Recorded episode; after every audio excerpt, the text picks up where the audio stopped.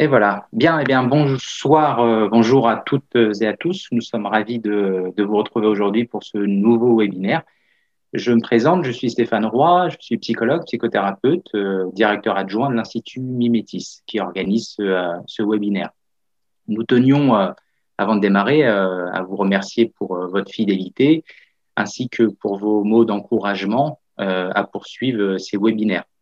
Je vous rappelle qu'en cette période, euh, l'Institut Mimétis euh, continue également euh, à mettre tout en œuvre pour assurer la continuité des, formations proposées et puis en s'adaptant bien évidemment autant que possible aux conditions.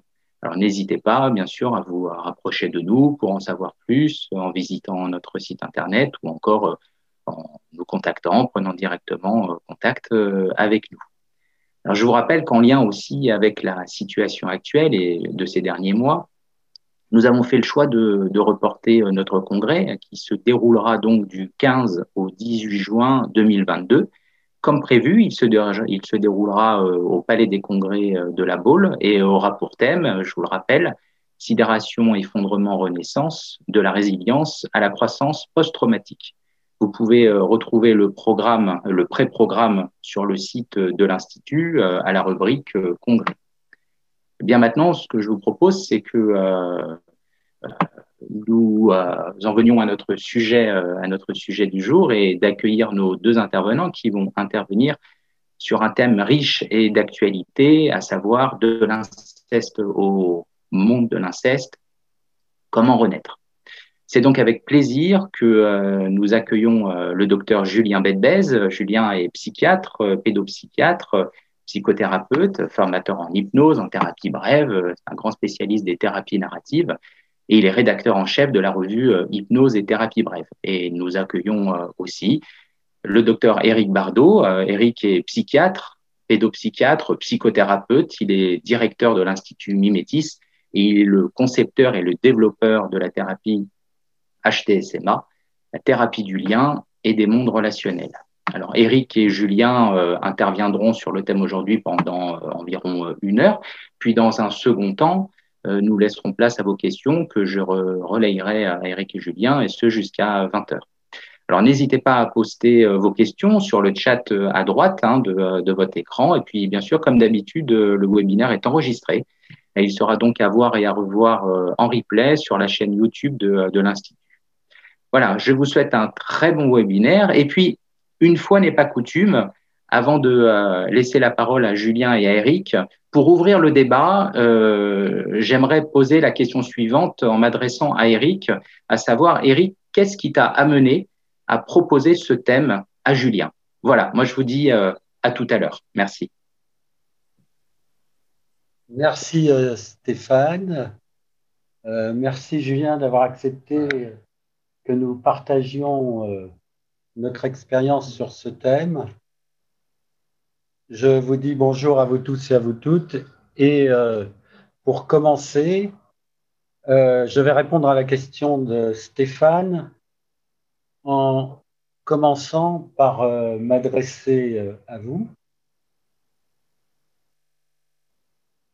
Et en commençant, si vous le permettez, par m'autoriser à prendre un moment de recueillement et un moment de silence, pardonnez-moi, car ce thème me touche personnellement. La première fois que j'ai eu l'intention de pouvoir euh, à traiter ce thème, c'était au moment où euh, Mathilde Brasilier a sorti son livre Le jour, la nuit et l'inceste j'avais envoyé un petit message et euh, je m'étais dit qu'il fallait que, je fasse ce thème. Et là, euh, depuis, je vais dire six mois, après être passé euh, par la révolte, la colère, le désespoir, jusqu'à même aller jusqu'à me demander si tout ce que j'avais construit avait, excusez-moi, un sens. Je me suis dit qu'il fallait aujourd'hui euh, traiter ce thème. Et comme vous l'avez probablement compris, il est en lien avec ma propre histoire familiale, où cette histoire dans laquelle je me suis développé est l'histoire d'une famille construite sur un monde traumatique, dans lequel s'est invité l'inceste euh, du côté de mon grand-père. Et qui m'a semblé important dans ce thème, quand Julien m'a dit Est-ce que tu as lu euh, le livre de Camille Krouchner, euh, La Familia Grande Au départ, je ne voulais pas le lire et il m'a dit Si, lis-le et je l'ai lu. Et en fait, ce qui m'a semblé important dans ce, dans ce livre, c'est que Camille Krouchner a témoigné de l'abus de son frère, et donc qu'elle était en position, comment dirais-je d'être euh, à la fois impactée observatrice de ce qui pouvait se passer entre son beau-père et son frère, et je me suis évidemment trouvé dans mon histoire à moi en position de à la fois euh, d'acteur et à la fois de spectateur impuissant de l'abus de mon grand-père sur mes sœurs. Et ce qui me, ce qui m'amène à, à échanger sur ce thème aujourd'hui, c'est que c'est ce qui a construit et m'a amené à devenir psychiatre euh, à partir, j'allais dire, de, aujourd'hui je peux le dire, trois positions, qui est comme euh, fils aîné d'une famille de sept enfants et mis en position de chef de famille, euh, j'ai passé une partie de mon existence à essayer de sortir ma famille de l'emprise de l'inceste.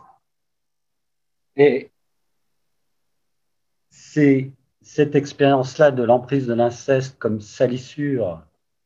Et cette salissure, j'aimerais témoigner que euh, justement, c'est ce qui fait passer de l'inceste et que pour moi, réduire l'inceste, et on va en parler, à l'acte sexuel, euh, m'a amené à être euh, dans une position qui, à la fois, est une position de disqualification par rapport au grand-père, parce que je ne savais pas qu'à l'âge où c'est arrivé, je savais et qu'il savait que je savais que j'ai fait comme si je ne savais pas. J'avais euh, la toute première fois 8 ans, 9 ans maximum.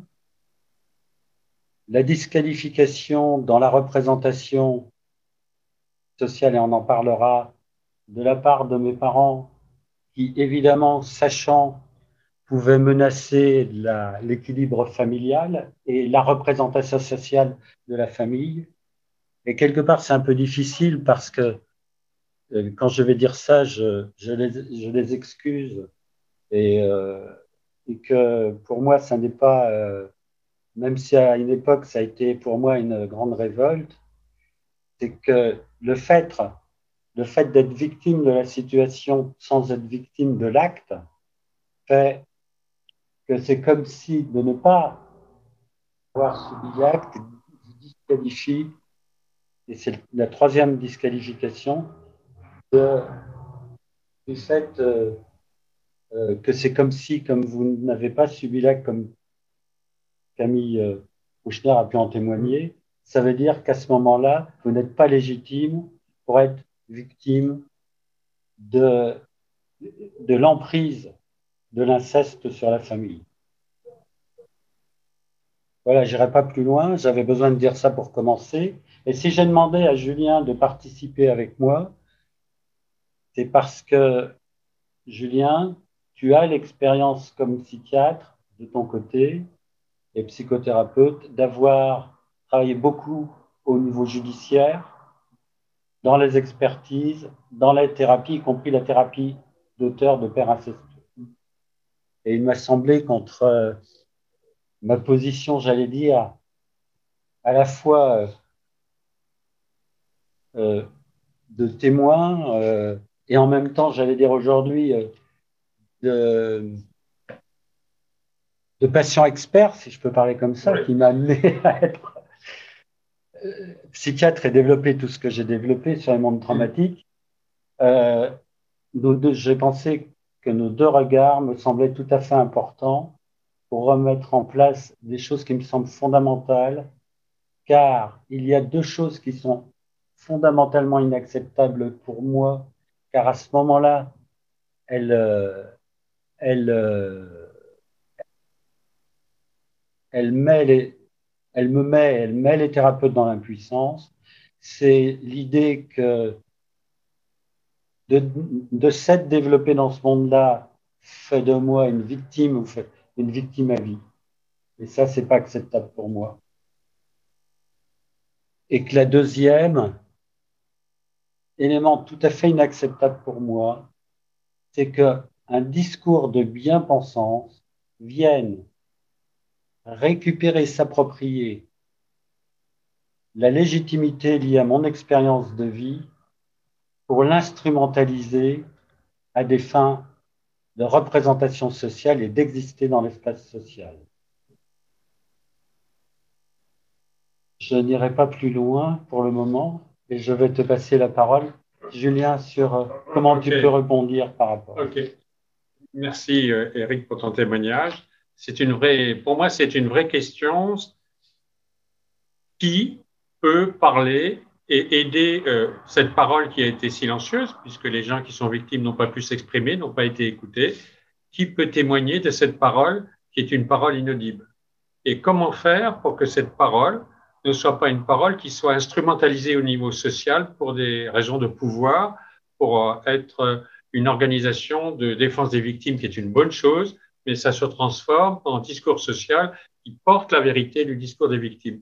Comment socialement peut-on écouter des discours inaudibles et leur permettre d'être entendus, euh, humainement entendus, et non pas en, simplement en tant que victimes.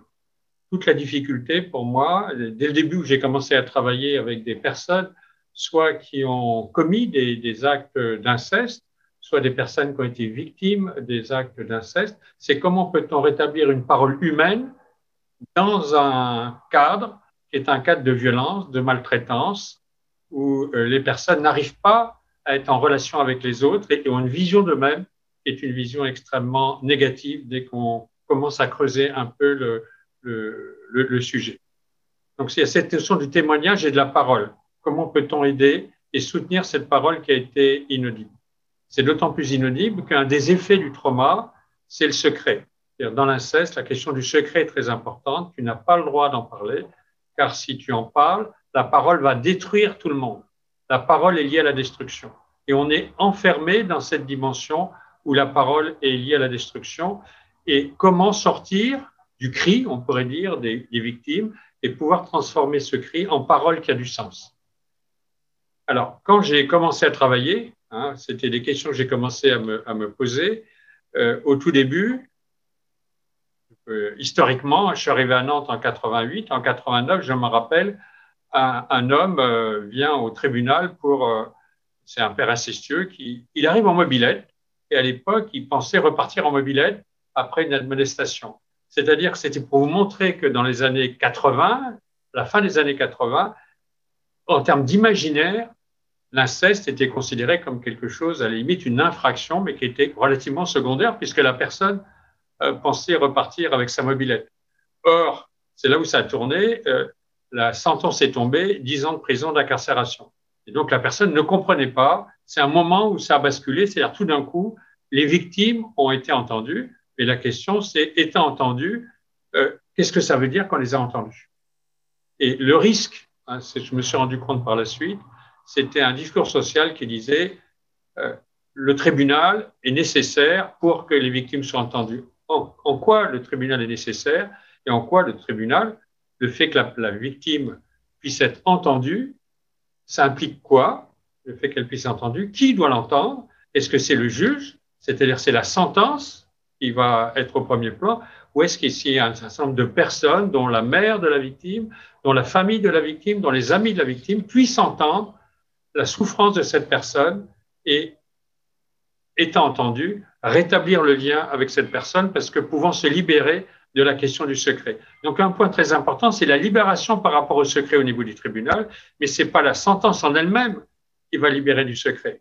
Il faut que cette parole qui va être échangée au niveau du tribunal puisse faire écho sur des relations humaines sincères. Sinon, il y a un risque, évidemment, que euh, la personne parle de tout ce qui lui est arrivé dans l'intime. Et à ce moment-là, si ce n'est pas accueilli par des relations vivantes, la personne va être retraumatisée par ce qui se passe au niveau du tribunal. Le tribunal en soi n'est pas thérapeutique. Ce qui est thérapeutique, c'est de pouvoir se libérer du secret et que cette libération du secret puisse être entendue par d'autres avec un partage affectif et que la dignité de la personne puisse être euh, reconnue. Donc là, pour moi, ça a été au début hein, euh, ce changement de regard pendant des années. Et ensuite, ce que je pourrais dire, c'est que pendant des années, j'ai travaillé en milieu pénitentiaire, donc avec des pères abuseurs. Et je me suis dit, là, quand on commençait à monter l'image du monstre en tant que père abuseur, les gens que j'avais en face de moi, je voyais le décalage entre ces êtres humains blessés, euh, paumés, qui pouvaient se comporter comme des monstres, mais qui n'en étaient pas en termes identitaires. Leur identité ne se réduisait pas à ça. Et à ce moment-là, il y a une montée en puissance de ce discours euh, qui fait que comment peut-on aider euh, les victimes ensuite à pouvoir percevoir qu'elles ont eu des liens sincères et authentiques avec ces hommes, ces pères, avant que ça dérape et que ça devienne des relations qui détruisent leur subjectivité. C'était une vraie question et malheureusement, je trouve que socialement, il n'y a pas tellement eu de réponse. Il y a une montée en puissance d'un discours social en disant il faut être du côté des victimes, mais pour aider les gens à sortir du côté des victimes et à ne pas être enfermés dans le statut de victime de manière chronique, de retrouver son humanité après avoir été victime, il faut aussi que les abuseurs sortent de cette stigmatisation de monstres dans lequel ils sont pris en termes identitaires. Il faut percevoir les comportements de destruction, les comportements monstrueux qu'ils ont eus, mais percevoir aussi que leur identité ne se réduit pas à ça. Sinon, la victime va être enfermée dans des discours euh, sociaux dans lesquels la violence va rester illimitée. Il n'y aura pas la possibilité de sortir de ces mondes. Et ce qu'on pourrait dire, c'est que si l'inceste détruit les relations, si ces mondes traumatiques qui sont en relation avec l'inceste détruisent les relations, eh ben, tant qu'on euh, est pris dans cette logique dans laquelle les relations ne peuvent pas euh, émerger, eh on reste dans ce monde de l'inceste malgré euh, ces tentatives de solution judiciaire. Donc ça, pour moi, ça a vraiment été très, très important. Et ensuite, pendant des années, j'étais expert et j'ai vu les victimes euh, expertisées et suivi aussi en thérapie euh, des victimes. Donc j'ai, on pourrait dire, j'ai, j'ai commencé par les abuseurs avant de travailler avec les victimes. Et je me suis dit, mais comment peut-on rétablir du lien pour finalement sortir de ce monde de destruction? Parce que tant qu'on est dans le monde de la destruction, ah ben, on ne sort pas de, l'abus, puisque cet abus, c'est de la destruction. Donc, l'idée, c'est comment peut-on en sortir, quels sont les chemins à prendre? Et quelles sont les impasses à, éviter, malgré que euh, des fois, on pense bien faire, mais on maintient ce système, on nourrit ce système euh, qui, empêche que la relation se mette en place. Donc ça, c'est le premier point qui m'a marqué. et, le deuxième point, c'est de voir que ce monde incestueux, Hein, qui est un monde traumatique, a des effets évidemment sur l'abuseur, mais il a des effets sur toutes les relations. Il a aussi des effets sur les relations de la mère de la jeune fille qui a été abusée, quand cette jeune fille qui est abusée. C'est-à-dire, il a des effets sur toutes les relations. Il va avoir des effets sur la relation qui vont modifier euh, la perception ou la capacité à défendre et à protéger l'autre. Donc, ces mondes traumatiques ont des effets relationnels terribles parce qu'ils ils amènent des ruptures relationnelles dans lesquelles chacun est isolé et se sent seul et abandonné. Et si on ne peut pas retravailler la question de, des effets de ce monde traumatique dans les relations humaines, eh bien, les relations humaines ne peuvent pas être établies parce qu'on va penser au niveau identitaire, l'abuseur c'est identitaire, la maman qui n'a pas suffisamment protégé sa fille c'est identitaire, elle ne m'aime pas, et la jeune fille va dire, je ne suis pas une bonne personne, pourquoi c'est moi qui l'a incesté? Il y a quelque chose en moi qui ne va pas. Chacun est bloqué dans son identité fixe qui le détruit parce que la relation qui représente la vie ne peut pas se remettre en place à cause de l'effet de ce monde traumatique. Et le rôle, on pourrait dire, du soin, c'est de pouvoir constater cette souffrance, mais on peut sortir de ce monde de souffrance à partir du moment où on perçoit que l'autre ne se réduit pas au comportement qu'il a vu. C'est ce que je dirais pour moi qui est très important, séparer la relation à l'autre de la relation avec ce comportement qu'il a vu qui était un comportement destructeur chez chacun. Ce, voilà ce que j'avais envie de, dire. Merci Julien. Je, vais rebondir, euh, je vais rebondir sur, euh, sur, un certain nombre de choses qui me semblent essentielles et euh, qui ont fait partie du travail, comme je dis, qui m'a amené euh, à m'intéresser au, au, psychotraumatisme très tôt et, et, et aux effets psychopathologiques du psychotraumatisme. Et, et, de cette question centrale qui, et qui est vraiment fondamentale pour moi et qui guide toute mon histoire est euh, euh, avoir été victime de, de, de s'être, euh, d'avoir dû se développer dans, dans ce monde-là, euh, comment c'est passé d'avoir été victime à, à, à, retrouver le sens de la vie ou à trouver le sens de la vie, c'est-à-dire comment mettre en œuvre le processus de dévictimisation. Alors, je vais reprendre, euh, si tu permets, là, quelques points sur la question du secret. J'ai réfléchi euh, longtemps sur la question du secret et je réfléchis sur cette question. Ce qui est difficile, c'est que lorsque l'on parle, enfin, je parle à partir de ma propre expérience, et je me dis sur la question du secret de quoi j'aurais besoin. J'aurais eu besoin d'une écoute extérieure qui à la fois me permettent de lever le secret de l'abus de mon grand-père et en même temps qui respectent le secret nécessaire, c'est-à-dire l'intimité et la pudeur nécessaires à la construction familiale. Et que le fait que lever le secret à la fois c'est prendre le risque non seulement de dénoncer le grand-père, qui, comme il savait que je savais,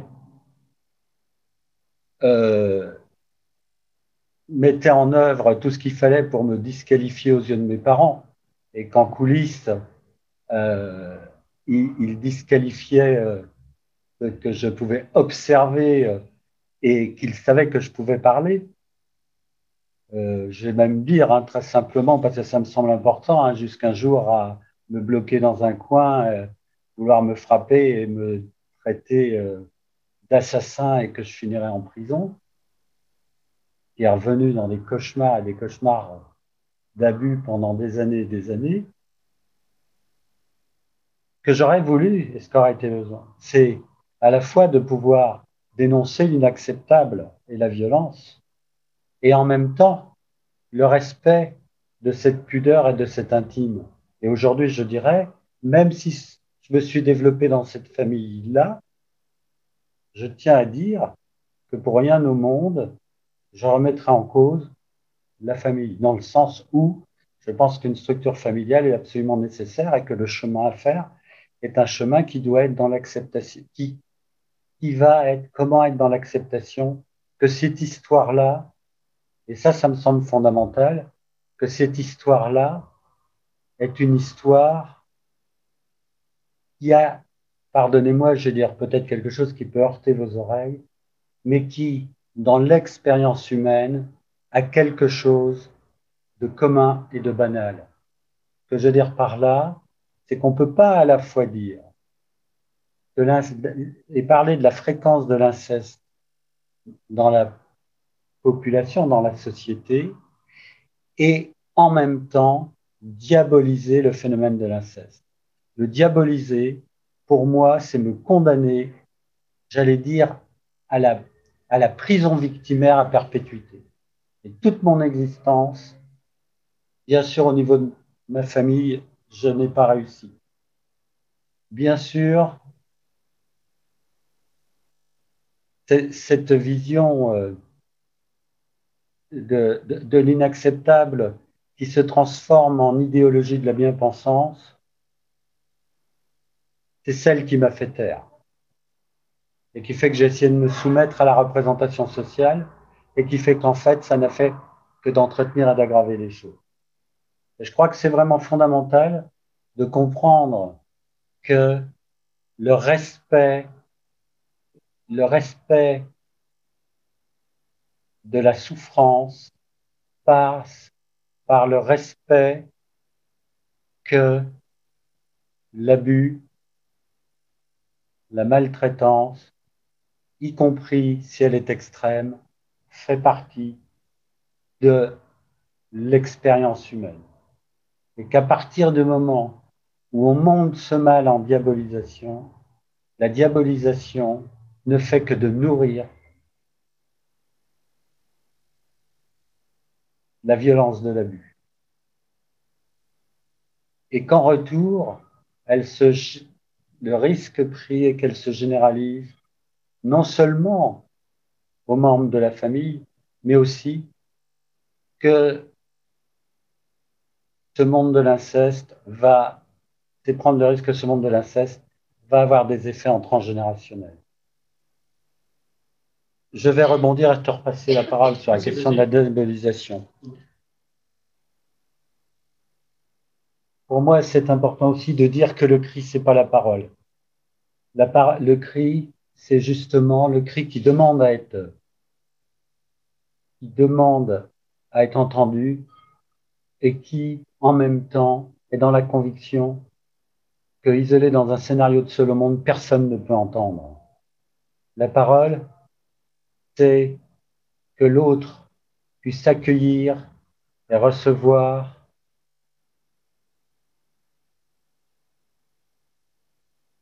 dans le non-jugement, dans le recueil, dans le respect, ce qui a provoqué la souffrance, la détresse, et sans avoir à prendre position. Pourquoi? Parce que, comme a dit Julien fort justement, à partir du moment où on diabolise l'acte, ça veut dire que tout ce qu'il y a d'humain à côté n'est plus accessible. Or, pour sortir de l'emprise victimaire, ça nécessite de pouvoir se relier à la dimension humaine. Et je vais même aller plus loin. C'est que les anthropologues ont bien montré et les ethnologues ont bien montré que l'inceste est un phénomène de, ce que j'appelle le collectif intime pour dire que c'est à la fois la famille et ceux et les intimes qui sont autour de la famille. Hein, puisque c'est les oncles, les tantes, les grands-parents, mais c'est aussi les amis proches. Et pas uniquement les parents et les frères et sœurs. Et euh, Et si nous partons de l'idée que nous, les êtres, humains, nous sommes des êtres d'appartenance et des êtres en relation, ça veut dire que nous ne pouvons pas faire, nous avons besoin pour nous construire d'appartenir à un collectif intime. Et que si à ce moment-là, il n'y a plus dans ce collectif qu'une représentation de ce collectif comme une représentation d'enfermement dans, dans la maltraitance et la destruction, alors il n'y a plus de possibilité de, de pouvoir renaître et d'être condamné à l'enfermement. Et, je vais te repasser la parole, j'ajouterai, quand Julien parle du monstre c'est de la question de la judiciarisation, mmh. Si je prends la, la chanson de Barbara, L'aigle noir, le monde de l'inceste, c'est l'aigle noir. Si je prends le, roman La Familia Grande de Camille Krouchner, le monstre, c'est l'hydre. Et l'hydre ou l'aigle noir ne seront jamais, ne disparaîtront jamais par un jugement au tribunal. Or, pour pouvoir, pour pouvoir renaître pour pouvoir renaître du, d'une histoire dans laquelle le monde traumatique est présent et, que l'inceste, à travers l'acte, a soit son emprise sur tous les membres de la famille et au-delà, et peut-être parfois au-delà, le monstre, il est l'expression du monde de l'inceste. Et il ne peut pas être réduit à l'acte. Est-ce que tu peux rebondir là-dessus Pour moi, c'est vraiment un point, point, hyper important dans le travail. sur. Euh, c'est-à-dire s'il y a une confusion entre le monde de l'inceste et, et, la personne qui inceste, c'est-à-dire entre ce monde traumatique et c'est un monde qui amène l'autre à être avoir ce comportement-là. Si on confond l'identité de l'abuseur avec du père, avec euh, ce comportement, cette action en termes en termes d'abus, les deux sont totalement liés. Donc on va voir ce qui amène à, à, faire la confusion, parce qu'un des effets du trauma, c'est justement d'amener une confusion sur ça. Oui. Hein, c'est ce qu'on est pris dans le trauma, on, on est pris dans cette confusion entre ces deux dimensions qui sont le monde de l'inceste et l'acte tel qu'il se passe. C'est un effet directement du trauma. Et cet effet est d'autant plus important, évidemment, que ce monde du trauma a des effets aussi sur les personnes, euh, sur ce collectif, sur la mère, par, exemple, qui sera dans l'incapacité de protéger sa fille et où elle va se sentir abandonnée et penser qu'elle mérite son sort du fait euh, de ce manque de, protection. Alors, si on reprend cette, cette différence entre le monde de l'inceste et cet acte d'inceste, c'est la même chose que la différence entre le père incestueux en termes d'identité et les actes qu'il a posés, qui sont les actes évidemment totalement répréhensibles. Mais si ces actes nous empêchent de percevoir l'humanité du père, que cette humanité disparaît à jamais, à ce moment-là, on est coincé en tant que victime dans le monde traumatique et on ne peut pas s'en libérer. Et ce qui est difficile dans les discours sociaux qui se qui montent en puissance depuis des années, qui ont tendance à diaboliser l'identité de l'abuseur. C'est quelqu'un comme s'il était, on pouvait plus le toucher parce que c'était quelqu'un qui portait en soi le mal. À partir de ce moment-là, les victimes sont coincées dans le cri et non plus dans la parole. Elles ne peuvent plus retrouver euh, la parole. Donc l'idée, c'est comment peut-on aider euh, ces victimes à retrouver la parole cette, et à retrouver leur subjectivité qui a été abîmée par cet acte ignoble. Le premier point pour moi qui me paraît important, c'est d'avoir d'abord cette dimension de repérage au niveau culturel, dans la culture dans laquelle on est, entre l'intention et l'action. Donc on ne perçoit pas cette différence entre l'intention et l'action et qu'on réduit l'intention à des actions négatives et on croit que l'autre est réduit à cet acte, il n'est que ça, la victime est enfermée à l'intérieur. Ce qui va aider, c'est à la fois un travail d'explication, un travail au niveau de la culture pour arriver à percevoir la différence entre les deux. Et deuxièmement, euh, le travail avec les proches, avec les tiers sécures qui ont fait défaut au moment de l'abus, en particulier en termes maternels pour, euh, pour, pour la jeune fille. C'est qu'à partir du moment où la jeune fille va pouvoir percevoir que même si sa mère n'a pas posé les actes en termes d'action qu'aurait pu empêcher, elle avait l'intention de pouvoir protéger sa fille. C'est ça qui va être extrêmement aidant et de travailler cette dimension-là en premier, associée à la dimension de la culture par rapport au, sens de ce que c'est qu'un abus, est pour moi assez fondamental avant de travailler directement la, relation avec euh, l'abuseur. Car si on commence à travailler la relation avec l'abuseur, étant pris dans l'abus, l'abus, c'est de la haine. Et donc, la réaction normale, c'est de réagir hein, en termes de haine vis-à-vis de l'autre, mais si on est enfermé là-dedans, ça va être aussi de la haine vis-à-vis de soi. On est, on est coincé dans ce, dans, dans ce monde-là. Il faut réintroduire du tiers. Et le tiers ne peut être introduit qu'à partir du moment où on est dans un monde où on ne réduit pas les actions aux intentions. Si on réduit les, actions aux intentions, c'est là qu'on est pris dans ces, ces, montages diaboliques et ces phénomènes de, purification et qui amènent les victimes à être coincées dans les cris sans avoir la capacité de reprendre la parole pour parler de leur propre expérience euh, humaine. C'est vraiment ça pour moi le, point important. Et malheureusement, ce discours-là, socialement, est quand même très peu développé. Parce que même quand des livres aussi bien faits, intelligents, comme La Familia Grande de Camille Kouchner est, est, est écrit, où on voit la finesse d'analyse, et elle est, s'il y a quelqu'un qui est totalement en dehors de ce monde du, de la violence, du rejet et du montage diabolique, c'est bien elle dans le livre. Les, commentaires qui ont été faits sur le livre, c'est des commentaires où on a l'impression que Camille Kouchner est en train de nous montrer qui est le diable et comment elle arrive à déconstruire le diable parce qu'elle avait une position privilégiée d'observatrice. C'est pas du tout le sens du livre. Et voir comment un témoignage ne peut pas être entendu, c'est vraiment angoissant parce qu'on se dit comment un beau livre comme ça, les commentaires qui ont été faits, c'était des commentaires sur la montée en puissance d'un côté les victimes, de l'autre côté euh, le diable qui était euh, manipulateur, mais ça au niveau identitaire. Et donc, c'est des gens qu'on peut plus voir, il faut les rejeter partout, ils doivent être exclus de la dimension sociale. Et à ce moment-là, on voit pas très bien comment la victime va pouvoir retrouver son humanité. Le deuxième point que je voulais ajouter, c'est que la difficulté de l'inceste, c'est que c'est au lien, au sein d'un lien d'amour, d'un lien d'attachement, où dans l'éducation, le, père et la mère ont transmis des valeurs humaines aux enfants, qu'a lieu cette transgression. C'est-à-dire que cette transgression va attaquer les valeurs à l'intérieur même.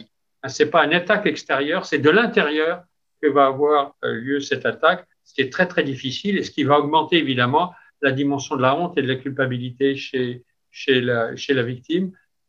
Comment peut-on redonner sens aux valeurs qui ont été attaquées dans la mesure où la personne qui a fait, on pourrait dire, la transgression est elle-même quelqu'un qui a transmis l'importance de ces valeurs pour que les relations soient humaines.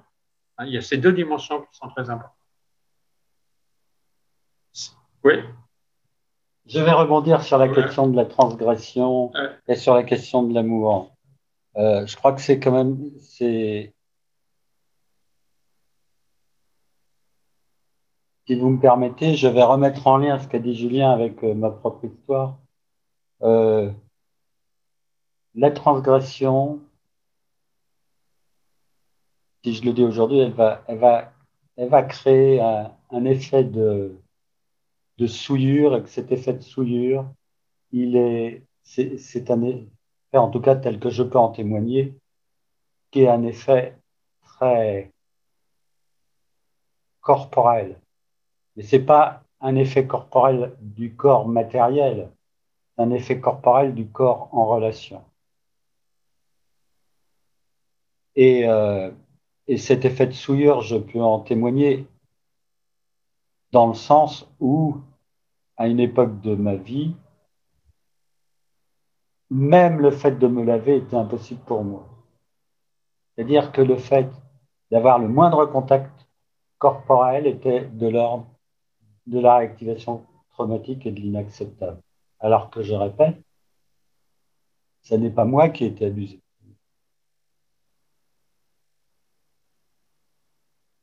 La deuxième chose qui me semble importante, c'est, euh, comme tu as dit, Julien, il y, a, quelque chose dans la réflexion qui est, effectivement euh, très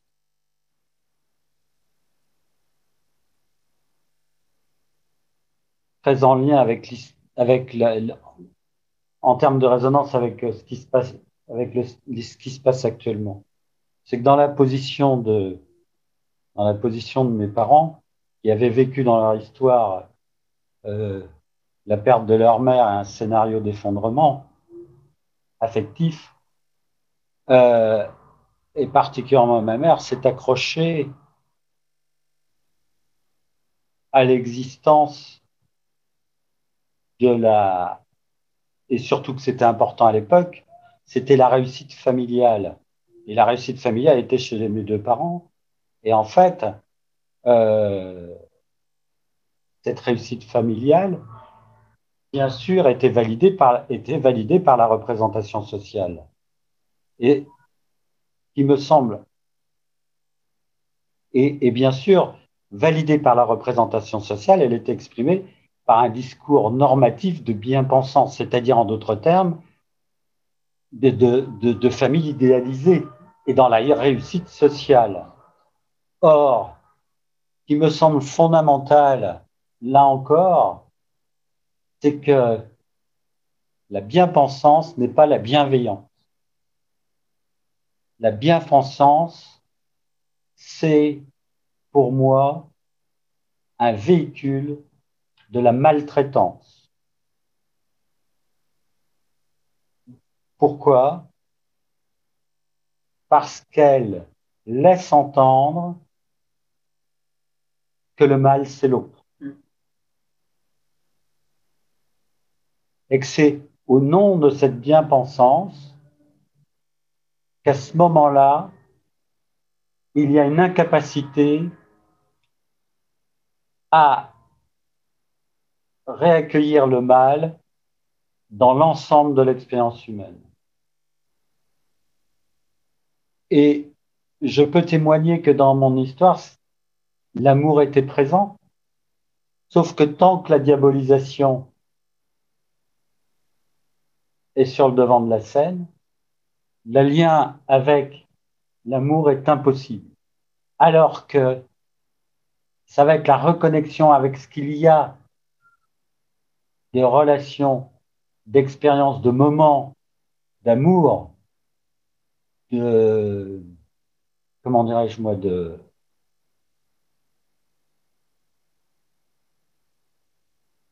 oui, de moments d'amour, de, reconnaissance, de, mm. des, moments de partage en dehors mm. de l'emprise incestueuse, c'est dans ces moments que va pouvoir se reconnecter à des expériences de vie et, c'est fondamental parce qu'on oublie quand même quelque chose, c'est que, je veux dire, on ne se, comment dirais-je moi, c'est l'expression du monde traumatique qui nous maltraite et qui nous, et qui nous met en souffrance, dire, et qui crée la pathologie chez nous. C'est pas, c'est pas la pathologie qui est première. Ça, c'est un premier point fondamental. Et donc, le chemin à parcourir, c'est de déconstruire l'emprise du monde traumatique sur sa vie. Et pour déconstruire l'emprise du monde traumatique sur sa vie, c'est comment se reconnecter, y compris à l'intérieur de sa famille, pour reconstruire et réintégrer son histoire familiale dans, ma propre histoire de vie, c'est comment se reconnecter au moment, au moment de relation, d'amour et, à ces moments de partage. C'est aussi de percevoir des choses qui aujourd'hui me semblent importantes. Je vais prendre, si vous me permettez, l'exemple, la situation de mon grand-père. Poilu de la guerre 14-18, blessé, gazé, il a fui. C'est-à-dire, il était évident qu'il y avait un impact traumatique majeur et qu'il n'a pas choisi d'être au front. Il perd sa femme très tôt et ouvrier, il, renonce à se marier, à se remarier, il se met dans une position sacrificielle pour ses enfants. En fait, la position sacrificielle, et vous voyez où est la représentation sociale, c'est qu'il va permettre à mon père, par son sacrifice, de devenir ingénieur et chef d'entreprise du où il était ouvrier. Sauf que le retour est que ce sacrifice, c'est comme si il avait fallu qu'il fasse payer la note euh, en s'appropriant en retour, euh, je veux dire, le pouvoir sur la famille et le pouvoir sur mes sœurs. Et ce qui m'a permis de faire le travail, c'est à partir du moment où j'ai réussi à le dédiaboliser et à devoir le degré de misère affective, c'est-à-dire le côté misérablement humain de sa vie affective, et non plus le monstre qu'il pouvait être et qui m'a violenté, qui a violenté mes sœurs et, mes frères aussi. Et donc, à partir de ce moment-là, vous voyez, c'est ce travail de dédiabolisation, et c'est à partir du moment où j'ai pu le voir comme un être misérable affectivement, qu'à ce moment-là, en le réhumanisant, je peux l'intégrer dans mon histoire. Ça, c'est un premier point. Le deuxième, c'est que j'ai pu voir de la part de mes parents qu'à partir du moment où ils étaient dans un scénario d'effondrement, ce qui n'excuse pas qu'ils auraient dû, qu'ils auraient dû euh, comment dirais-je moi, probablement témoigner ou dire stop. Et, et, et, peut-être œuvrer, changer les choses. Et en même temps, à partir du moment où vous avez vécu un scénario d'effondrement, dans lequel l'inceste s'est invité, ce scénario d'effondrement, c'est humainement possible, humainement parlant, impossible de remettre l'effondrement, de, de, redevenir acteur d'un effondrement quand vous avez été traumatisé par un effondrement. Donc, ça veut dire que c'est là encore le, le, conflit entre maintenir l'équilibre qui permet d'avoir reconstruit sur une base d'effondrement ou prendre le risque de, de repartir dans l'effondrement. Et euh, je me dis que ça, c'est de l'ordre de l'impensable. Même si en retour, ça n'accepte. La conséquence est d'avoir été en défaut de protection. Et, et ce qui me semble important, parce que c'est quand même quelque chose qu'il faut dire, c'est que si je prends maintenant l'espace sociétal, dans mon histoire, je peux vous dire que dans l'espace sociétal, la seule écoute que j'ai pu avoir, la véritable écoute, cette écoute qui est l'écoute de respect dans laquelle j'ai pu témoigner de ma détresse, n'est venue que d'adultes qui étaient en position marginale par rapport au discours de bien-pensance ambiant. Que ce soit à l'école, que ce soit à l'université ou que ce soit après dans la vie professionnelle, maintes fois, je me suis retrouvé face à un discours de bien-pensance qui était du même ordre en termes de maltraitance que ce que j'avais pu vivre dans l'histoire familiale. Parce que ce discours de bien-pensance n'est pas, je répète, une relation de bienveillance. Et c'est dans cette relation de bienveillance qui est d'abord le respect de l'intime, et qu'ensuite, dans ce respect de l'intime, puisse commencer à se construire dans le témoignage et dans la rencontre humaine, se construire une base d'attachement sécure qui permettent à ce moment-là de se déployer dans une renaissance, mmh. c'est-à-dire dans, une, dans un mouvement de plus que de résilience de croissance post-traumatique, c'est dans ce mouvement-là qu'à ce moment-là devient possible d'exister comme être vivant. C'est-à-dire d'être en phase comment dirais-je moi, avec d'être, je vais le dire comme ça, d'être ce que je suis et de ce que je suis, il rentre, et ça c'est fondamental, par réhabiter son corps comme corps en relation, c'est-à-dire comme corps relationnel avec, la relation à l'autre, à soi-même et au monde. Je, je, vais reprendre un, si je peux reprendre un, point particulier ce que tu disais au départ sur les effets du trauma. C'est-à-dire que nous ne sommes pas des récipients vides. Hein, c'est ce que dit White, par exemple. C'est-à-dire que si on croit qu'on est récipients vides, à ce moment-là, le trauma envahit tout et on ne voit pas ce qui résiste au trauma. Et ce qui est très, très important, c'est de regarder les effets du trauma et s'intéresser à comment la personne a modifié sa, la vie du trauma dans sa vie. Hein, c'est-à-dire qu'après, mettons le début de l'inceste, la personne euh, euh, lorsque son père allait se balader, ben, elle disait non, je vais pas me balader ensemble, ou bien euh, fermer euh, telle porte à clé, ou bien avait modifié telle ou telle interaction. Tout, ces, tout ce qui a été modifié, ça montre qu'il y a une limite au pouvoir du trauma sur, sur, la, sur, mm. sur la vie de la personne. Est-ce que derrière ces limites, on va pouvoir retravailler la dimension intentionnelle Quelle était l'intention du sujet par rapport lorsque euh, il a décidé, par exemple, d'aller ne pas aller se balader avec euh, son père, cette jeune fille d'aller se balader avec son père dehors, comme elle avait l'habitude, mettons, pour promener le chien. Donc, derrière toutes ces petites modifications en termes d'action, qui sont les effets de la manière dont la personne a réagi aux effets du trauma sur sa vie, on va pouvoir retrouver une dimension intentionnelle. Et cette dimension intentionnelle, on va pouvoir la retrouver parce qu'il y a une persistance de la relation, parce que la relation a été mise de côté. Mais si on ne retrouve pas la relation, comme tu viens de dire justement, chez la personne, elle va, être enfermée dans une culpabilité massive parce qu'elle aura imaginé, elle n'arrive pas à imaginer qu'elle a pu prendre des initiatives pour faire continuer à exister la vie en dehors de ce monde traumatique. Sinon, c'est le monde traumatique et le dernier mot. Et si le monde traumatique est le dernier mot, la thérapie est impossible et la personne va être enfermée à vie dans ce monde-là. La renaissance n'est pas possible. Et je rejoins tout à fait ce que tu dis. Le pouvoir du monde traumatique, il est de construire, et du monde de l'inceste, il est de construire un monde sans limite, sans limite temporelle, sans limite spatiale, et qui exerce sa toute puissance sur la relation humaine, et qui crée une illusion de toute puissance sur la relation qui est elle aussi sans limite. Et donc,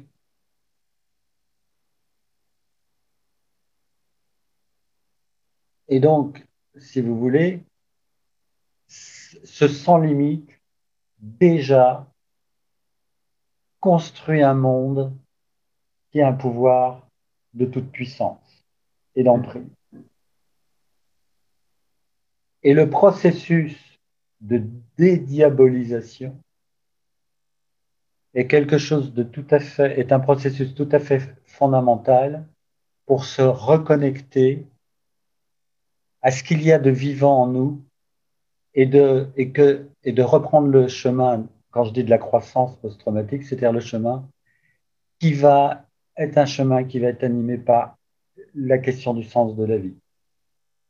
Si j'ai développé tout ce que j'ai développé aujourd'hui et tout le chemin que j'ai parcouru, c'est que je sais aujourd'hui qu'il y a toujours eu, même au plus sombre du sombre, je vais prendre la formule d'une de mes d'une patiente que j'ai vue et qui m'a dit, c'est la vitalité vivante. C'est-à-dire qu'il y a toujours eu au fond de moi une flamme de vie, une énergie de vie qui, même dans les moments les plus sombres, je veux dire, l'emprise du monde traumatique et l'emprise de l'inceste n'ont jamais réussi à éteindre cette flamme de vie. Et c'est cette flamme de vie, cette, euh, cette vitalité vivante qui a animé et continue à animer malgré, euh, les traversées et qui anime mon existence. Et sans elle, je ne serais pas là aujourd'hui. Et je pense que ce qui est vraiment central, c'est de pouvoir rendre, honorer cette flamme de vie. Et avoir des approches qui puissent permettre de donner sens et d'honorer la manière dont la personne est restée connectée avec cette femme de vie et essayer de le faire grandir dans ses relations. Et c'est à partir de là qu'il y a une renaissance qui est, qui est, possible. évidemment, cette flamme de vie est quelque chose qui, comme tu dis, résiste euh, au pouvoir absolu euh, de ce qui est vécu dans, l'abus et dans l'inceste.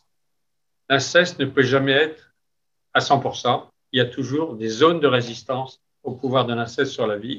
Et c'est là où il y a cette résistance, où il y a des intentions par rapport à cette résistance, que l'on va retrouver des initiatives qui sont prises pour honorer cette femme de vie et la faire exister.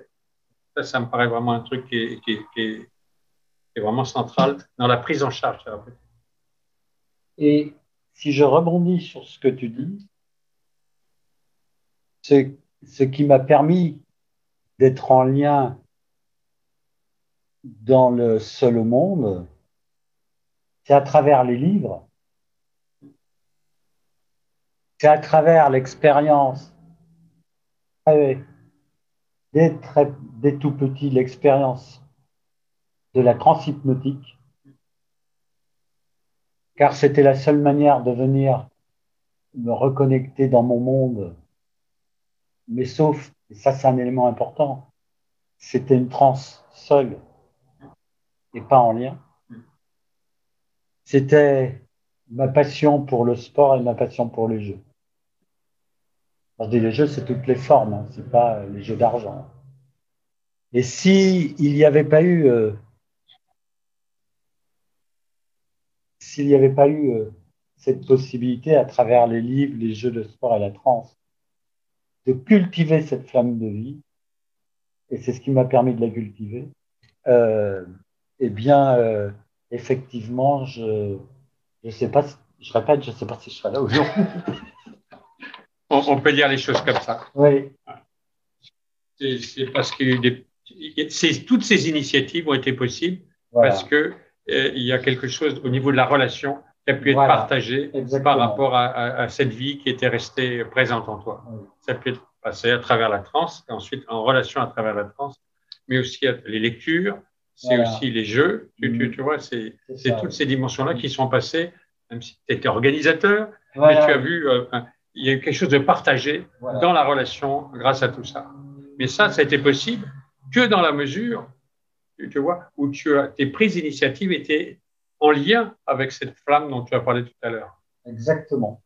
Il n'y avait pas eu ça. C'est-à-dire, si on était dans un monde où le trauma détruit à 100%, il n'est pas possible, à ce moment-là, d'avoir une capacité de, de, de, reprendre la main, on pourrait dire, si on prend la métaphore des, jeux par rapport aux jeux de cartes, et de reprendre la main, c'est-à-dire d'avoir des nouvelles perspectives qui vont s'ouvrir parce que des relations vont revenir et qui sont des relations, non pas des relations d'emprise, mais c'est des relations dans lesquelles le respect est présent, même si au début, ça peut être le respect par rapport aux règles dans le jeu, mais c'est le respect est présent.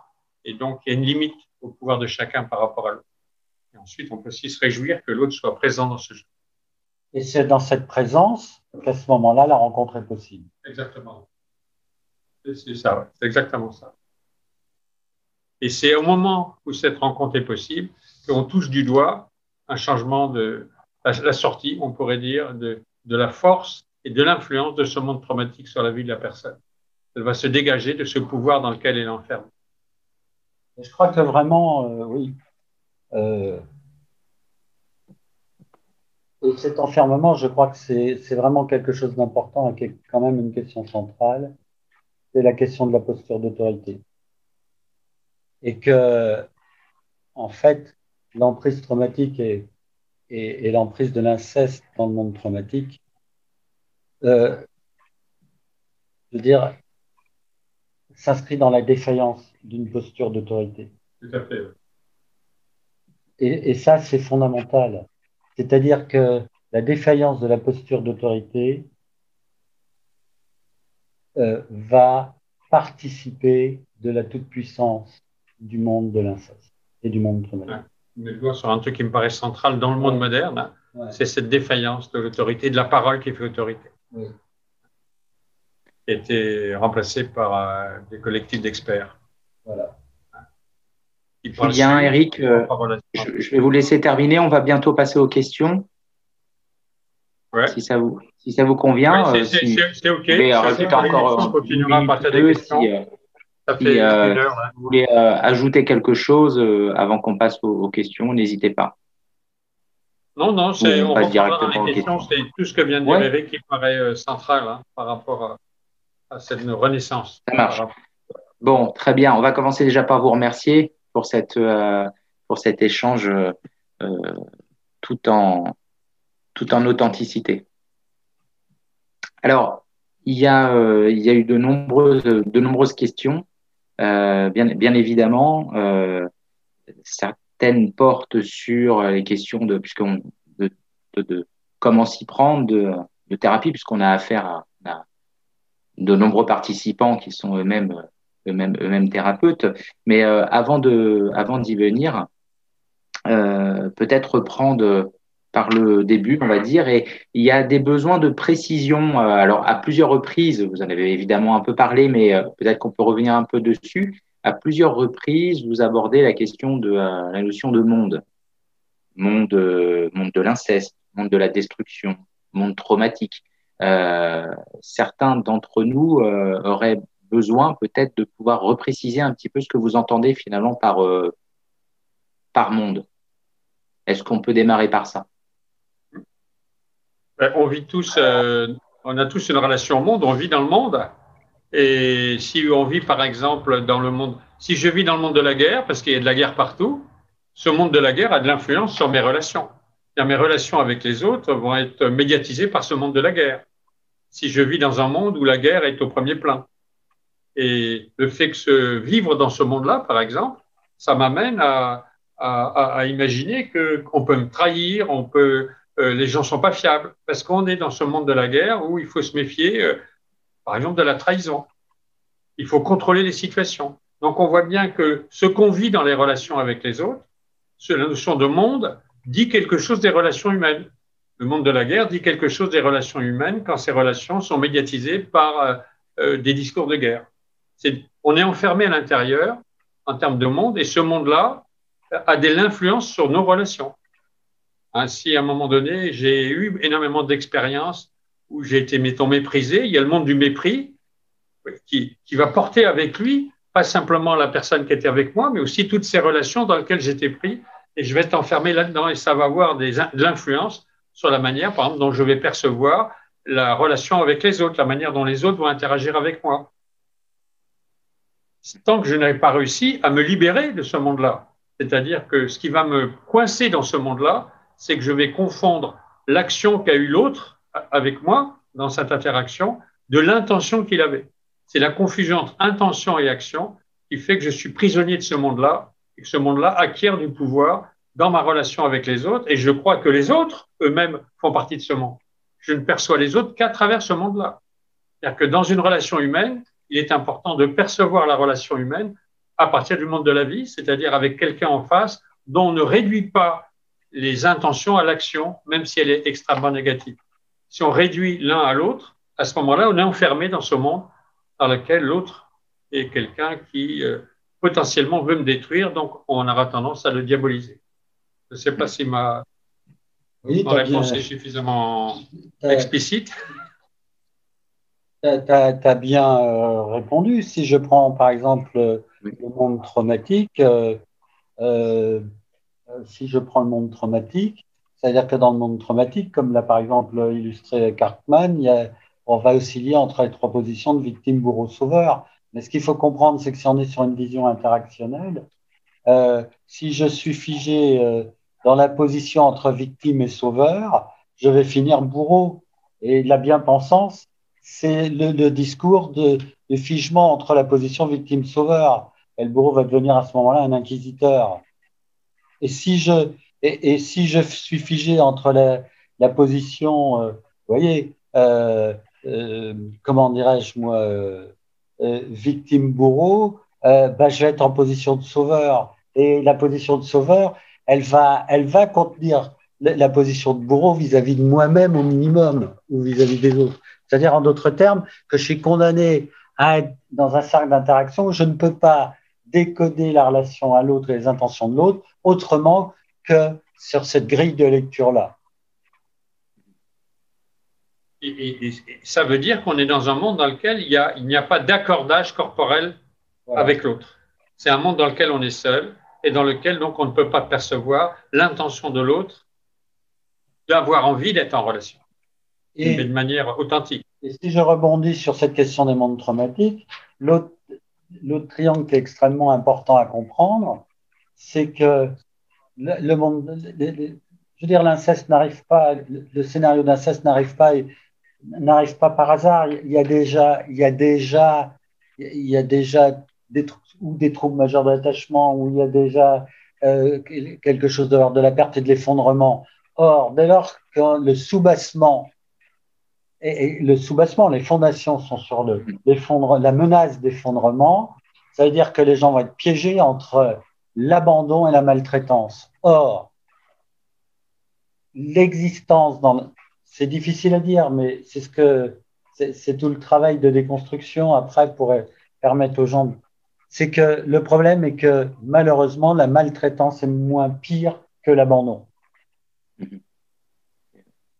Il y a une, vous parlez justement, euh, si on reprend les, les questions de, merci pour, euh, pour ces précisions, si on reprend la question justement de tout ce qui, euh, est de l'ordre des intentions, euh, des actions, et bien sûr, et, des effets de ce monde aussi chez la personne, il y a une question euh, intéressante justement, et je vois qu'il y a des personnes qui, réagissent à, ça, entre ils ont du mal à, faire la distinction entre ce qu'on appelle intention et intention et action. Et, et, il y a une autre question derrière qui est aussi est-ce que c'est pas une tendance de l'être humain peut-être, euh, en tout cas une tentative de réduire, euh, de réduire euh, les intentions de l'autre à ses actions, en fait. Alors, peut-être on peut peut-être essayer de répondre à cette, peut-être à cette deuxième question en particulier. Je, dirais OK, je pense c'est une tentation de, de, de l'être humain, c'est-à-dire de repérer le danger tout de suite. Et dans un premier temps, on a tendance à imaginer que quand l'action ne nous convient pas, il y a une intention négative derrière. Hein, c'est des, réactions de survie hein, avant de se poser et de se dire est-ce que je ne me suis pas trompé? Mais il est évident que c'est une réaction qu'on a tous en tant qu'être humain. On pourrait dire que c'est lié à, cette dimension de, on pourrait dire entre guillemets, du monde de la peur. C'est-à-dire que tant qu'on ne connaît pas l'autre, il y a peur de l'inconnu. Et donc l'idée, c'est de repérer tout de suite, est-ce que cet inconnu, finalement, euh, ne peut pas avoir, s'il rentre dans ma vie, des conséquences euh, délétères Donc pour, le, fait que l'être humain a une certaine difficulté à percevoir les intentions relationnelles de l'autre, je dirais OK. Et ça, c'est le monde, on pourrait dire, de la peur, qui nous empêche de percevoir de manière assez spontanée ses intentions relationnelles chez l'autre on va d'abord penser que l'autre peut être une, peut être une proie pour l'autre. Hein. Et ça fait partie de notre évolution. Donc ça, c'est pour le. Alors la première question, j'ai pas, j'ai oublié le, le premier thème. Elle portait, en fait, c'était encore une question de, de, besoin un peu de, préciser. Euh, euh, tout le monde n'est pas forcément au clair sur les distinctions entre euh, intention, et, action. Voilà. Action, c'est ce que tu fais et alors, ce qui est important de, repérer, c'est que quand tu fais une action, à la fin, une fois que tu as fait cette action, est-ce que tu te dis finalement c'est ce que je voulais faire Ou des fois, les gens se disent non, ce que je suis en train de faire, par rapport aux effets relationnels que ça a, c'était pas mon intention.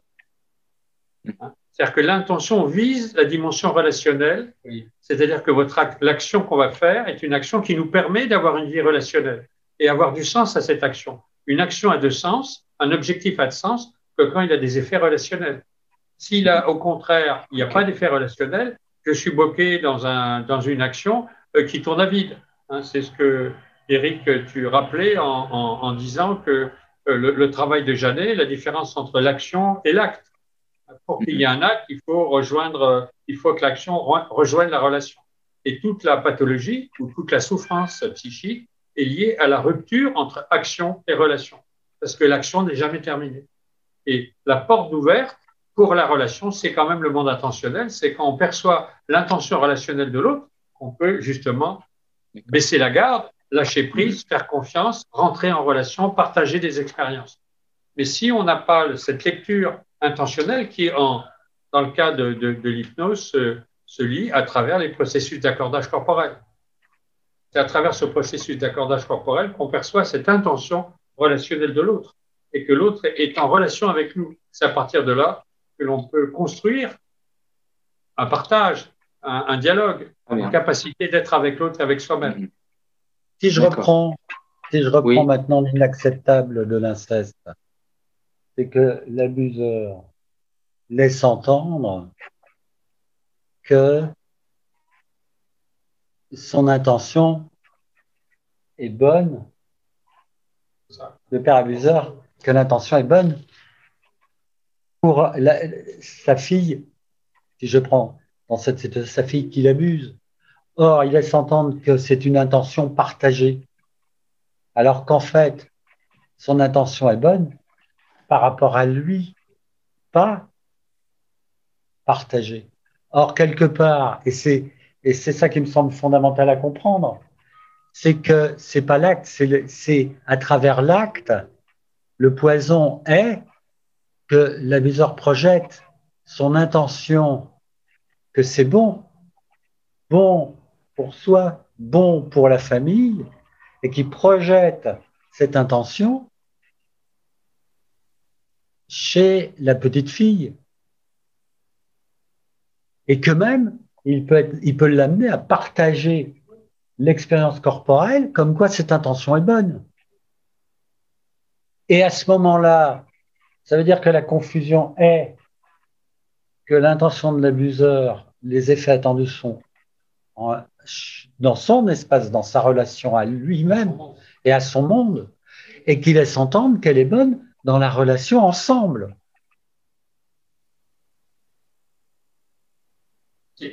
Et ce qui va faire, ce qui va faire les effets dans le temps de trauma de l'inceste, c'est que c'est ce poison-là qui va continuer à perdurer dans le temps et que les effets traumatiques dans le temps, c'est les effets de ce poison-là qui va continuer à exister et qui va continuer à agir dans le temps. C'est-à-dire cette confusion entre l'intention de l'abuseur et, l'intention de la victime qui n'est évidemment pas celle de l'intention de l'abuseur.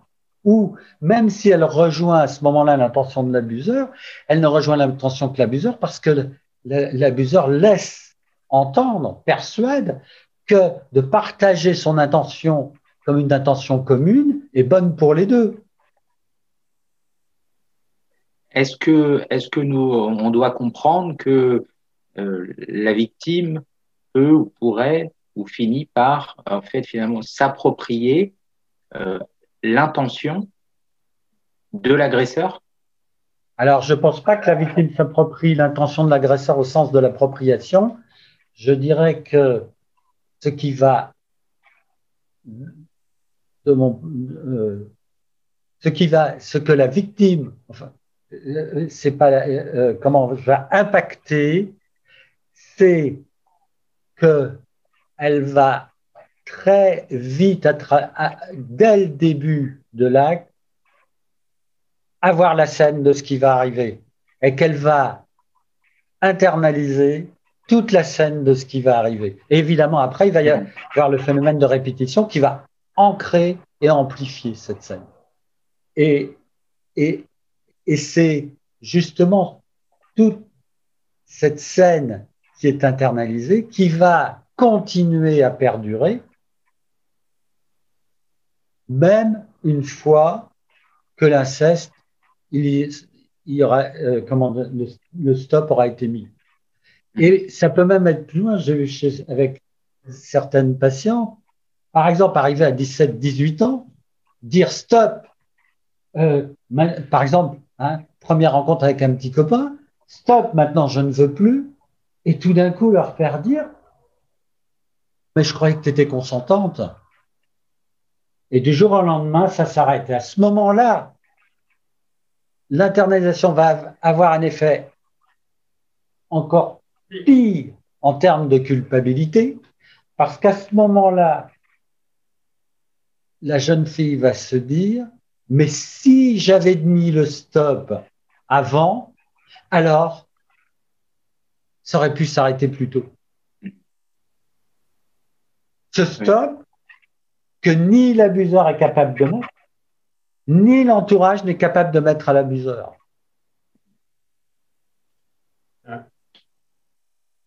Ce qui, est, très important, juste pour ajouter quelque chose par rapport à ce que vient de dire Eric, ce qui est très important à ce moment-là, c'est de faire percevoir par rapport à cette notion de stop, c'est quand le stop tel qu'il a été mis dans la réassociation a été possible, c'est parce qu'il y a une relation qui était présente et qu'avant, il n'y avait pas de relation. Et c'est pour ça que malgré l'intention du stop, la, personne imaginait que son intention de dire stop, que son intention, même s'il était exprimé, n'avait pas d'effet. Parce qu'il n'y a pas de relation qui peut attester.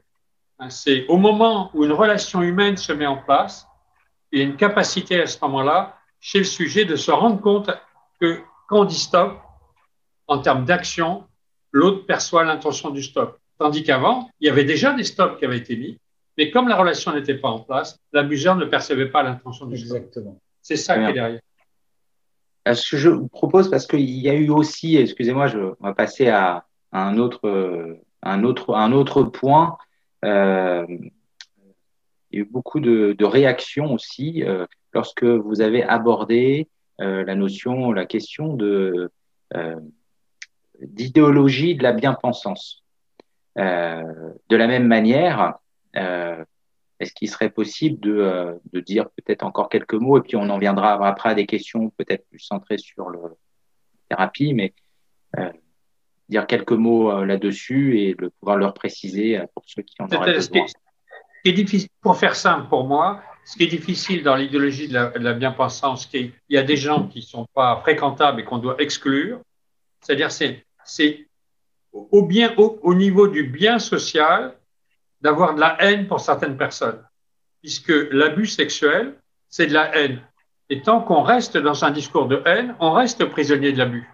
Donc, sous des allures de prendre position du côté de la victime, on va maintenir un cadre culturel qui va empêcher la victime de renouer des, liens de vie qui vont lui permettre à nouveau de, d'entretenir la flamme. hein, la petite flamme de vie qui est au fond. Car si je reste dans un monde où, suite au discours dominant qui dit on devrait avoir, exclure ce genre de personnes, ils n'ont pas le droit d'exister, un discours de haine, c'est-à-dire on n'humanise pas l'abuseur, mais au contraire on déshumanise l'abuseur, ah ben, je reste prisonnier de la haine. Or la haine, c'est le trauma. C'est-à-dire que ce que l'abuseur m'a transmis, c'est de la haine. Si j'ai de la haine pour lui, ah ben, je reste dans le trauma, je reste dépendant du, du, du trauma et de l'abus. Donc l'idée, dans, dans, ce que disait Eric, pour moi, qui est vraiment extrêmement pertinent, c'est de séparer hein, ce discours social qui dit je dis le bien, c'est-à-dire avec exclusion, hein, mais permettre une vraie bienveillance, c'est-à-dire que même cet autre qui a des comportements atroces, on ne peut pas réduire son identité à ça. Parce que sinon, même la jeune fille, lorsqu'elle voit son père ce qu'il a fait, si elle pense qu'elle devrait avoir de la haine par rapport à cet homme, même l'amour qu'elle a pour lui et qu'elle garde en partie par rapport à d'autres situations, eh ben, elle a sali elle-même. Comme si elle se trahissait elle-même lorsqu'elle restait en lien avec euh, de l'admiration ou de l'amour pour d'autres choses que ce comportement d'abus, comme si ce comportement d'abus avait tout envahi et qu'il n'y avait pas de possibilité de résistance. Comme si elle-même, du coup, n'avait pas résisté parce que c'est impossible. Et donc, on est en train, de, en vrai, de, salir sa propre identité. Alors qu'on pense bien faire. Hein. Quand je parle de. Je vais rebondir sur ce que tu dis. Quand je parle de l'idéologie de la bien-pensance, c'est que malheureusement, une des, une des portes de sortie lorsque j'étais victime de, c'est de chercher à exister dans l'espace social dans une construction victimaire, dans une identité victimaire. Et de demander à ce moment-là et d'imposer à l'autre que la relation passe par non pas la reconnaissance d'avoir été victime de, mais de j'existe comme victime aujourd'hui, demain et à vie.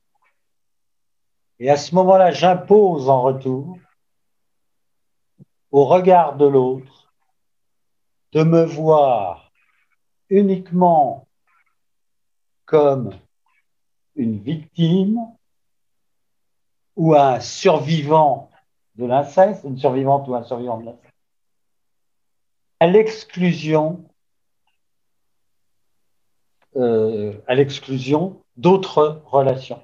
Et à ce moment-là, cette, cette manière d'imposer à l'autre ne fait que d'entretenir le scénario de maltraitance de l'agresseur. Et qu'en fait, cette exigence de la reconnaissance de la position victimaire comme position identitaire d'existence sociale devient en retour une position de maltraitance et qui à aucun moment ne va permettre la restauration du lien humain. Parce que pour la restauration du lien humain, ça nécessite une rencontre. Et que cette position et cette idéologie victimaire, cette identité victimaire va faire obstacle à la rencontre.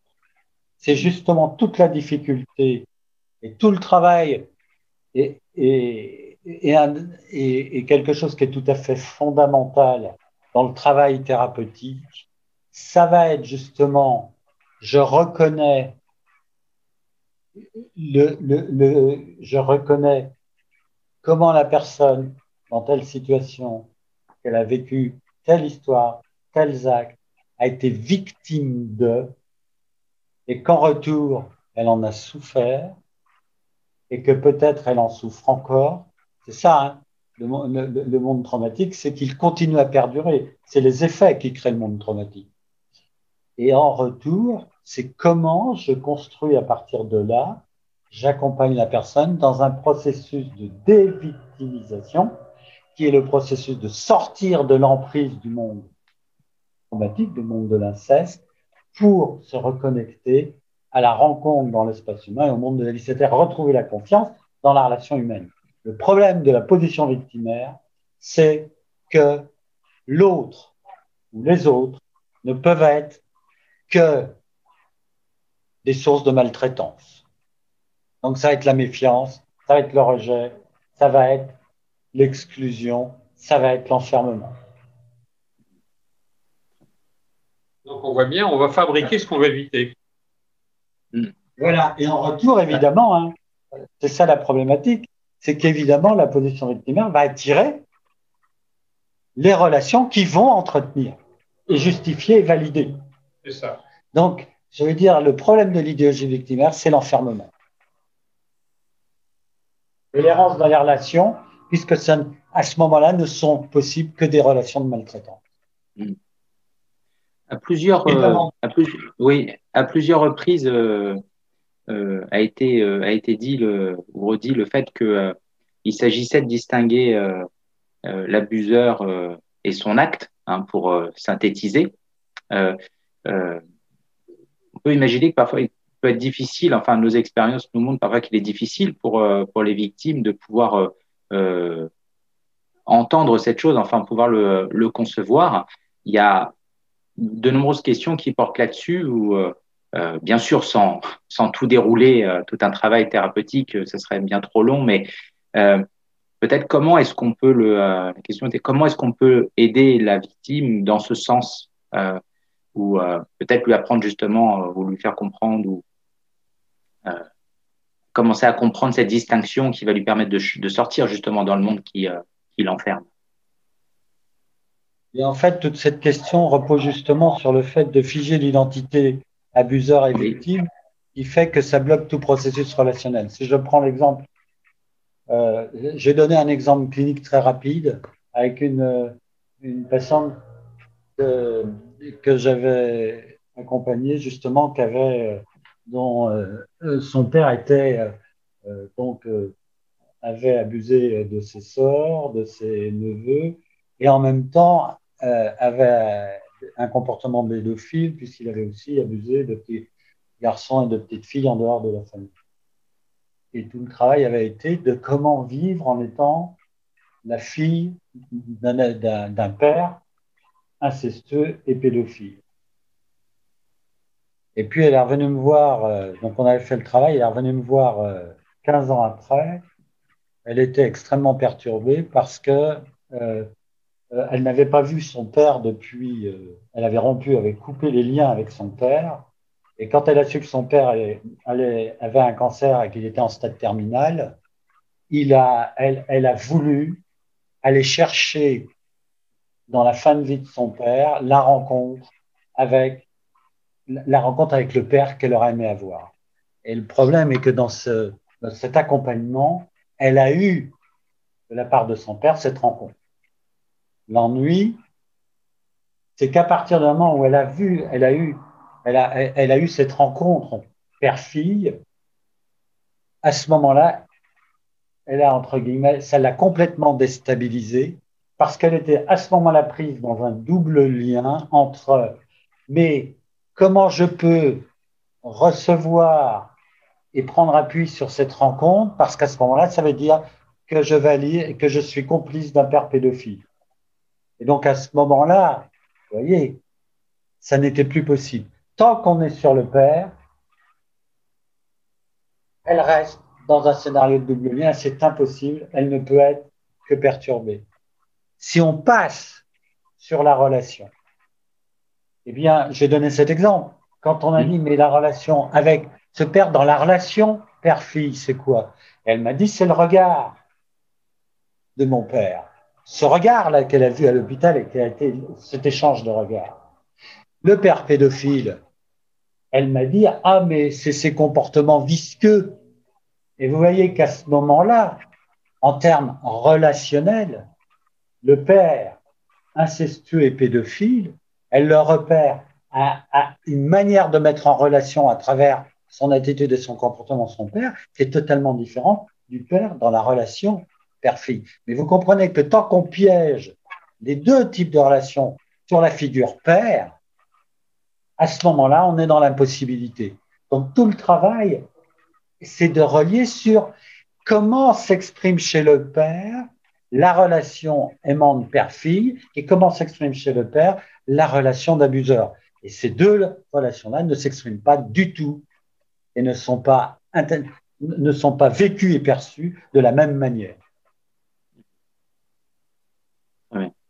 C'est vraiment fondamental. Il faut sortir du point de vue identitaire pour aller vers un point de vue relationnel.